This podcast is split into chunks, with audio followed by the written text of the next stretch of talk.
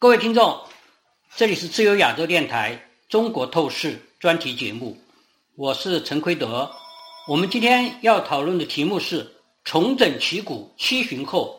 联合国军七十年后聚会首尔。我们今天请来的座谈是李恒清先生，他是一位经济学家与政治评论家。恒清，你好。哎，你好，奎德。大家知道，前几天十一月十四日，联合国军司令部成员来自十七个国家的国防部长和代表，应韩国国防部的邀请，在首尔举行了一次历史性会议。这次会议标志着联合国军司令部七十年前建立以来，来自非洲、欧洲、中东、北美和南美的成员国首次齐聚一堂。这里有个背景：近四个月前，在七月二十七日。也就是朝鲜战争停战协定签署七十周年，在平壤的金正恩迎来了俄国和中国的代表团。俄国由国防部长绍伊古率领，中国由李鸿忠率领，并转达了习近平给金正恩的信件。这是当年韩战的一方，而实际上在另一方，联合国军司令部是一直存在并且运作的。它的成员国多年来一直在参加美国和韩国的联合军事演习。十七个国家发表声明，重申要致力于帮助韩国抵御来自朝鲜的任何攻击。这些国家是联合国军司令部，就是 UNC 的成员。这是一支多国的军事部队，维持朝鲜半岛南北方之间的停火。如果朝鲜半岛爆发冲突，其成员国将协调部署武器和部队，支持南方的韩国。七十年后，这里就又重新展现出了。当年双方对阵的这样一个态势，一方面是联联合国军，另一方面是侵略者北朝鲜的军队，中国人民志愿军和背后的支持者苏联军队。在共产党北朝鲜一九五零年六月二十五日悍然出兵大举进攻大韩民国之后，当时联合国安理会有三个重要决议，就是八十二号、八十四号和八十五号决议，并组建了联合国军。抗击北韩侵略，恒清，请你简要的给我们听众介绍一下这三个决议的基本内容，请。哎，好，谢谢。呃，这个八十二号决议啊，实际上是在这个五零年六月二十五号，实际上是同一天，在当时啊，这个联合对这个朝鲜战争爆发的同一天，因为当时啊，这个出现的情况也是非常的危急，嗯这个。金正恩的这个爷爷金日成，对他的祖父金日成呢，当时呢是悍然发动这个向南方的这个进攻，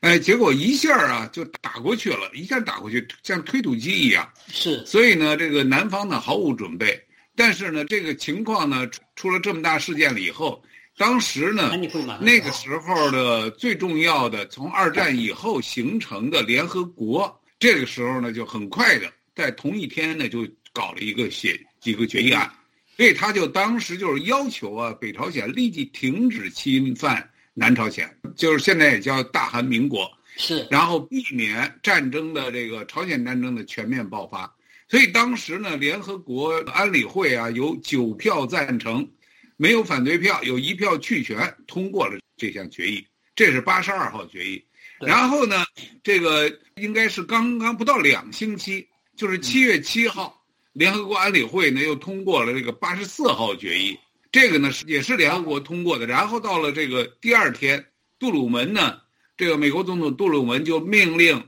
美国远东军司令麦克阿瑟为这个联合国军总司令，他联合呢这个其他几个国家就正式的形成了这个联合国国军。对，然后呢，参加的当时的成员国呢有美国、英国、法国、加拿大、澳大利亚、新西兰、荷兰、比利时、卢森堡、希腊、土耳其、哥伦比亚、泰国、菲律宾、南非、埃塞俄比亚，总共呢是十六个国家。哎，然后呢还有这个意大利、挪威、瑞典、丹麦、印度五个国家的医疗队，也呢开赴这个韩韩韩国呢，然后参战。呃，到了这个七月三十号，七月三十号就是爆发了以后，过了一个月多一点点，联合国呢又通过了一个八十五号决议。这个时候呢，这个决议呢，就是要求道格拉斯·麦克阿瑟带领的联合国军呢，支援韩国的平民，请求各国政府、各联合国专门机构和非政府机构支持联合国司令部进行上述的活动，完成上述的任务。在那一次决议呢，也是九票赞成，零票反对。南斯拉夫作为社会主义国家，他弃权，嗯，苏联呢缺席，对，所以这个呢，已经是形成这三个重要的决议呢，实际上在当时呢，已经确立了认定这个韩呃北韩啊，这个朝鲜呢，实际上是对南韩呢是发动了侵略的战争，而且呢是一个不公不义的一个战争。所以才会有这个十多个国家呢联合起来，这个在联合国授意下，由美国作为这个总司令的情况下呢，然后呢，呃，去保卫南韩，反击北朝鲜的侵略。所以这个是这个联合国当时呢定立下来的，没错。是。所以这个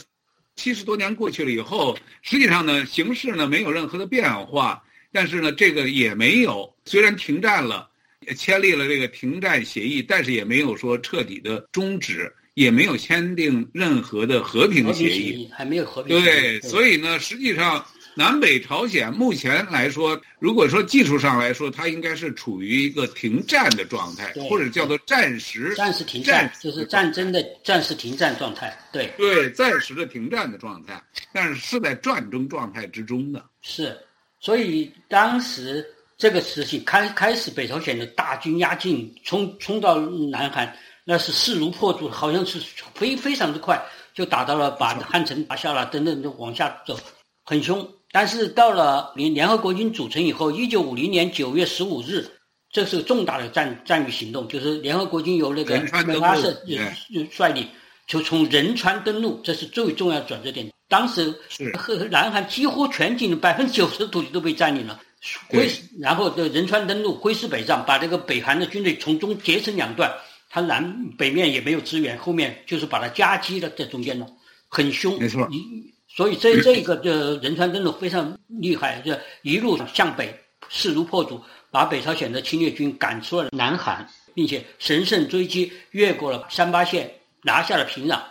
耶，这个是个很重要的。所以当时中共就有点发慌了。当年的九月十五日仁川登陆嘛，十月十九日晚上，中共派彭德怀为司令，组成所谓中国人民志愿军，秘密渡过界河鸭绿江，它是秘密的，但没有通知全世界，没有任何宣战。然后到十月二十五日正式对联合国军发起突袭，所以联合国军没有想到，所以遭到了中华人民共和国志愿军的这个没有宣战的这样一种突袭，也措手不及，向南撤退了好多，然后开始。进行了长达近三年的朝鲜战争，这个是很大的一个事件。这个朝鲜战争当然中间有很多复杂的，我们就今天不去多讲它了。也复杂的，停停打打，停停打打。中间还有一个决议，就是联合国四九八号决议，就是专门对中国人民志愿军侵入朝鲜参战这个事情的，是在一九五一年，隔了好几个月了。五一年二月一号，以四十四票赞成、七票反对、八票弃权，通过了第一委员会的草案。这个就称为“四九八号决议”，认定中华人民共和国介入朝鲜是侵略行为，呼吁中华人民共和国停止对抗联合国军，退出朝鲜半岛。但是，这个联合国的呼吁并没有获得毛泽东统治下的这个中国的响应，残忍的战争仍然在继续。只是到了一九五三年三月五，斯大林去世。经过中苏和嗯北朝鲜密磋商，他们实际上本来已经打不动了，非常。但是斯大林当时是还是要他们打的，就是说死了以后，七月二十七日，这中间曲折过程我们不讲了。最终七月二十七日在板门店签署了朝鲜停战协议，就是刚才说的。只是朝鲜停战的实际控制线在虽然是在三八线附近建立了朝韩非军事区作为缓冲地带，但是北朝鲜的实际控制领土。比战前还略有缩小，也就是说，他侵略南方不仅没有最后占领整个的朝鲜半岛，最后到三八线停止，他是在当时作战的既有嗯占领的状况下达成的协议，所以是他的领土还稍微有点缩小，所以一场空。直至目前，正像恒信先生这样讲的，直到目前，朝鲜半岛南北双方仍然有外交冲突和军事对峙，而且大家知道的是，政治、经济、社会、文化，南北方双方差异之巨大。北朝鲜的也北朝北朝鲜的集权专制、家族世袭和贫穷饥饿，与韩国的民主自由、经济发达，韩国现在几乎世界上进入世界发达国家之列了，民民生富裕形成了鲜明的对比。这个事情，我想，在你看来，因为我们看了很多后来的书。包括中国的，包括一些作家或者一些学者也开始进行了进行了反省，只是到习近平时代好像又退了回去。你看来在中国的反省，包括你自己的看法，就是韩战这个情况，你怎么样来评估中国参与这场朝鲜战争的得与失？请。对，实际上是这个叫做损失惨重，嗯，而且呢，中国呢，中国损失了几十万、几十万志愿军，是。那几十万志愿军可都是中华人民的这个中国的这个儿女，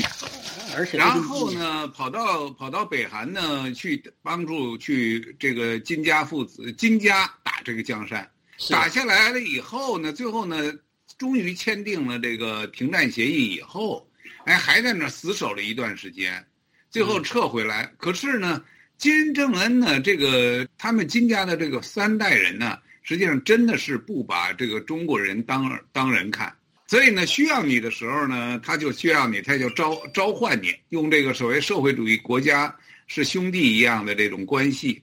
然后呢，不需要你的时候呢，那就一脚踹开，所以到现在为止，实际上呢，中国对对这个北朝鲜呢有一定的影响力，但是呢是非常有限的。他就是被这个金家这个爷孙三代人呢，是真的叫做玩弄于掌骨之间，需要你的时候呢，就跟你伸手要钱、要要物，哎，然后呢要国际支持，但是呢不需要你的时候呢，是毫无疑问的就把你就推开。像前一段时间跟这个上一任的总统 Trump 准备进行谈判的过程当中，那那个时候完全无视中国的利益。所以，这个中国这个共产党呢，当时是非常的紧张。所以，这个政权呢，实际上是对于中国的民众、对中国老百姓，纯粹就只是一个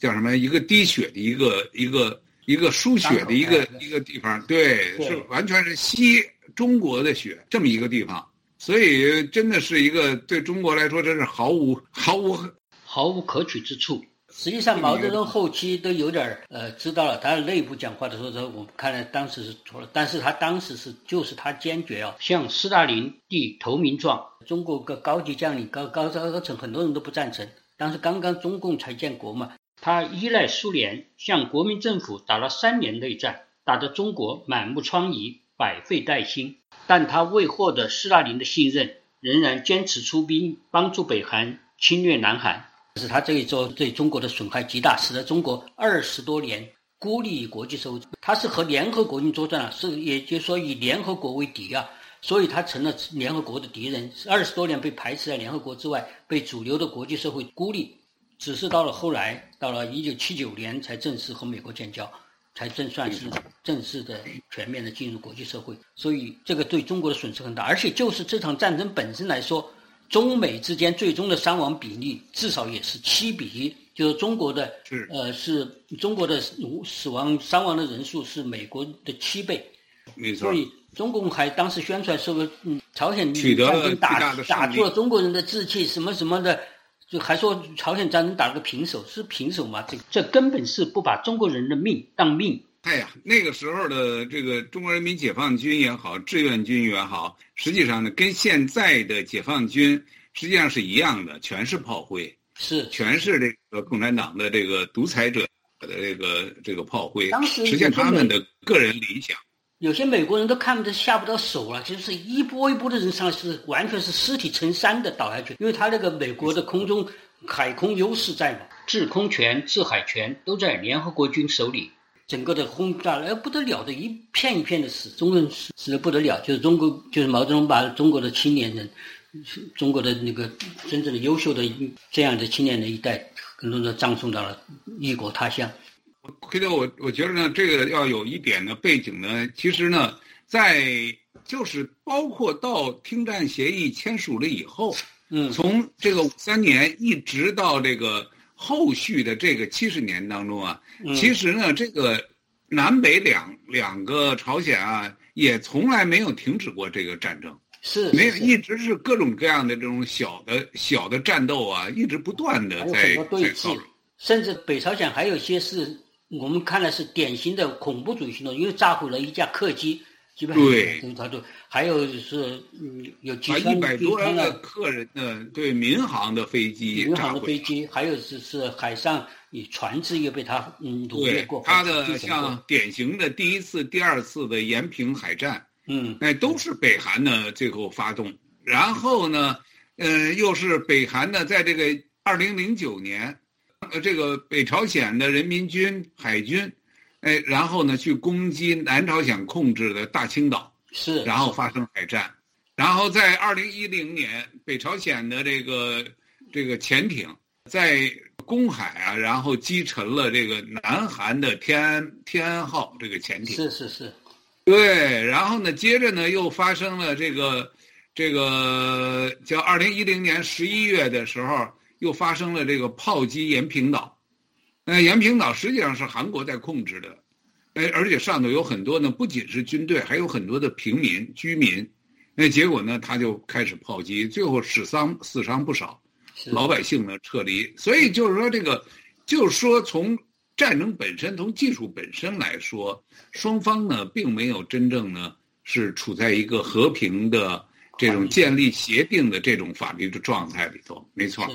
所以说，这个这个事情是对对中国来说是一个大的伤口，这个韩战，而且对对世界来说也是，因为当时你看看，刚刚才二战结束，就开始这场热战韩战，当然后来又连续的冷战，所以说这个事情是对中国的整个国家体制成为一个极左的，成为一个靠嗯完全一一头就一边倒的倒向斯大林式的那种极权社会主义。是有很大的关系的，打了这一仗。不是的话，中国还有一些外交挪动的空间的。当时，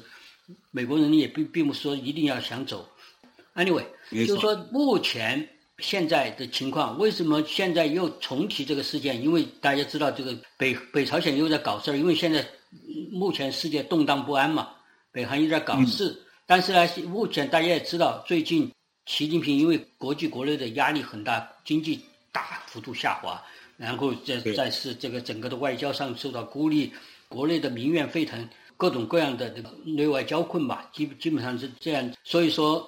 他这最最近好像做出很多软姿态，要和美国达成某种和解，或者说和起码来说是要比较不像前一段时间这么激烈的争论嘛。所以说，他最近发表了一个声明，在旧金山，旧金山。他在十月十五号周三在旧旧金山的欢欢迎演晚宴上发表的声明，声声明说将中国将坚定维护以联合国为核心的，注意这句话。过去当然中国也说过，后来就大家知道后来的情况就比较不同。但这最近他又强调了，中国将坚定维护以联合国为核心的国际体系，维护以国际法为基础的国际秩序，维护以联合国宪章宗旨和原则为基础的国际关系基本准则。但是他这个是在十一月十五号，但前一天十一月十四号，中国外交部发言人毛宁说的什么话呢？他在北京召开的例行记者会上，批评了联合国军司令部，就是刚才说的，他们开始亮相了，所以在世界上亮相了嘛。联合国军司令部，他说，众所周知，所谓联合国军是冷战产物，于法无据，早已不合时宜。有关国家打着联合国军幌子举行会议。挑动对抗，制造紧张，是在为半岛局势火上浇油。中方敦促有关国家停止盗用联合国之名谋取私利，以实际行动维护半岛和平稳定。这个事情大家看不懂了。习近平说是要坚定维护以联合国为核心的国际体系，究竟是习近平说的话算数呢，还是外交部发言人说话算数？因为有一个最基本的事实是。联合国安理会刚才韩青先生给我们介绍的这八十二号决议、八十四号决议和八十五号决议，至今从来没有被废除过，仍然有效。这三个决议为联合国军司令部的成立和运作提供了合法性。既然习近平声称中国将坚定维护以联合国为核心的国际体系，中国当然就必须维护联合国军。那么，联合国军怎么会成了中国外交部？发言人毛宁口中的所谓“于法无据”早已不合时宜了呢？所以这是明显的反对习主习主席吧？我不知道他是不是想 当绝对不忠诚的东西。所以说，呃，我觉得对这件事非常非常有意思。对，非常有意思。我的感觉啊，实际上这个毛宁，这外交部发言人啊，毛宁呢缺少历史知历史常识，是，所以他可能对那段时期的这个历史呢，你说你不知道也也正常，你不是那个时候生的，嗯，可是你作为外交部新闻发言人，还是应该去学习，是还是应该去读这段嘛，对吧？嗯，而且呢，当时呢出了一些什么事情，联合国军是为什么出，对吧？为什么出军？对吧？那个时候，实际上呢，当时这个中国啊，不是联合国的这个成员国，对，当时是中华民国是，所以呢，那个时候呢，这个联合国呢是等于是国联合国就共同发出了这么一个这么一个命令，然后呢，由麦克阿瑟带领着联合国军去抵抗这个来自于北朝鲜的这个进攻。所以这个这个东西呢，是当时这才是于法有据，才是最合法的一个动作。所以呢，毛宁呢确实缺少基本的常识。另外一个呢，我觉得啊，习主席呢可能他呢这个如果他估计是没有人向他汇报，外交部没汇报说这个毛宁说了这些东西，否则的话。因为习主席说，这个要坚定的维护以联合国为核心的这个国际体系，以国际法为基础的国际秩序，是，然后要遵守这个联合国宪章。像这些东西，他说给谁听呢？他是说给美美国或者是美国为首的这些西方国家。是，因为在中国的近期的执政的领导人们，他们一直心里头有一个有一个观点呢，他们就认为这个。以美国为首的这些这些国家呢，这个西方的自由民主的国家，他们呢是只是拿着联合国呢作为一个工具来打压中国。他们认为呢，比如像什么脱钩断链呐、技术上封锁呀，他说这个都不是联合国的这个作为啊，我们应该。搞这个对国际化呀，所以他拿这个东西呢来批评美国。可是没想到呢，他正好批评的这个对象呢，现在被这个转到了外交部新闻发言人身上了。是，所以我觉得这个这个很有意思的一件事情，但是也反映出出来，中国政府呢确实是它的基本原则是实用主义。是，只要是对他呢有利的，他就拿过来用；对他不利的呢，马上弃如敝履。那典型的这个国际法，如果要真的尊重国际法的话，那像南中国海，这个那些岛岛礁的问题上，这个国际法庭已经清清楚楚的判定了嘛？他这对做出了裁决，然后认定呢，这个中国呢吹岛、吹礁造岛的那个动作呢是非法，然后呢那个九段线呢是不具法理依据。像这个呢，中国马上就抗议，抗议完了以后就说这个东西对我们没有约束力。那如果说人家国际法对你有判例了，你说就没有约束力，那你怎么能够坚坚持说国际法还要在约束别人的时候还要用国际法来做判例呢？对吧？没有办法了嘛。所以他太实用主义了。是完全实用主义，而且双重标准。没错。可以看到目前这个情况，为什么我是感觉到联合国军这个亮相。面试其实是很有重要意义，因为大家知道目前的世界是一片乱象，在两场战争，俄乌战争和哈以战争正在酣战，在欧洲和中东的战火纷飞的时候，如果是说在东亚，在北朝鲜和南朝鲜半岛又引起战火，在印台地区引发战火的话，世界很可能就要陷入第三次世界大战。所以说，这个的美国也比较担心，但是打出这招棋就是让联合国军亮相。十七个国家亮相，这是非常重大的国家，这个这都是而且是有非常强悍的力量的亮相。要禁止，又或者说要压制任何国家想在这这两场战争之外再要挑起战火。所以说，在这个时候，你想在东北亚或者说台海搞事儿，你是休想。就是说，联合国军，所以在这个时候出现，我觉得是非常重要的。他对浑水摸鱼，像例如这个乱世浑水摸鱼的人是个警告。因为联合国军堂堂正正的，他八刚刚说的八十二、八四、八十五号决议都是存在的，而且是合法的，而且是一直是有效的运作的。所以联合国运出来师出有名，它是堂堂正正的、合理合法。它和它在东亚的亮相，它将具有震慑的作用，对那些蠢蠢欲动的人、蠢蠢欲动的国家，使他们不敢轻举妄动。首先当然是震慑北朝鲜了。北朝鲜大家知道，最近看见四面玩火，他也比较高兴了。原来。国际上都不大理他了，但是俄国一陷进去以后，然后现在中东也陷进去以后，他现在热闹了，他就是一方面像俄国大献殷勤，像包括像哈马斯啊这些都是大献殷勤，他就是唯恐天下不乱，他就最喜欢乱局，因为他成了世界孤儿嘛，所以说对他来说是一个非常大的机会。其次，对于这个习近平政权，我想听听你的意见。这一次联合国军的出台，对于习近平这个也是，我觉得也是非常妙的一招棋。你说说你的分分析？对我也是，我跟您的看法基本上是一样的。呃，现在呢，其实像前一段时间就分析过，像这个俄乌战争，谁是俄乌战争的受益者？那个时候，咱们大家就很多人就认为呢，实际上中国是受益者。是。因为这样的话呢，可以吸引很多的注意力，然后使得中国，就是说他呢从原来的完全孤立，到后来呢慢慢又有人跟他能够联合，像俄罗斯啊，那跟他呢能够联合在一起，这样呢创造了一些条件。然后呢又出现了哈马斯入侵以色列，然后在那儿搞恐怖袭击，像这些动作的话，同样使得呢。世界的注意力呢，现在从印太有可能会转移到这个中东啊，或者是这个对，没错所以呢，这个呢是习近平所梦寐以求的，所以他应该是最大的受益者。但是呢，他也是万万没想到。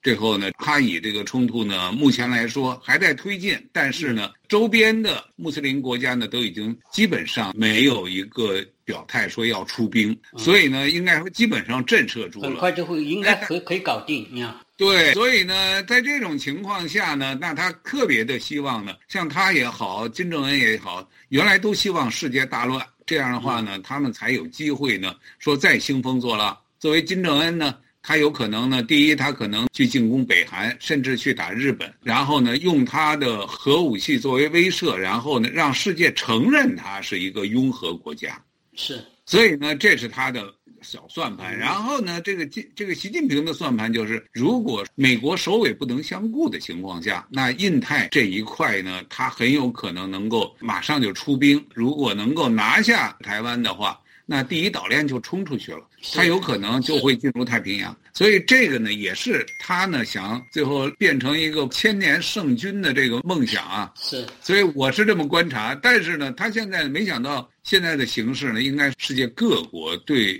中国啊，这个北朝鲜啊、俄罗斯啊这个认识呢还是非常的精准的。所以目前来说，首先呢，美国的军事实力。是足以应付几场战争同时爆发，这是其一。其二呢，在目前来说呢，这个俄乌战争也好，这个哈以之间的这个冲突也好，现在。